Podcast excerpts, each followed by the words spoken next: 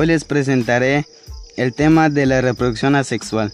Los organismos aún en condiciones no tan favorables han desarrollado mecanismos de reproducción complejos que aseguran la preservación y la continuidad de especies.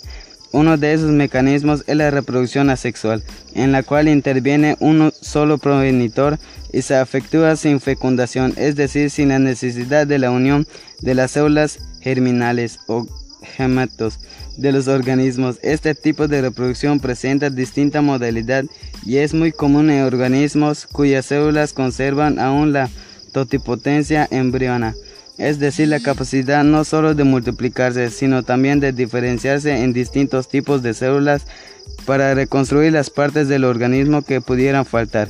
Se presenta el organismo unicelular como las bacterias, los protozoarios, así como en las algas, hongos, plantas y en algunos animales.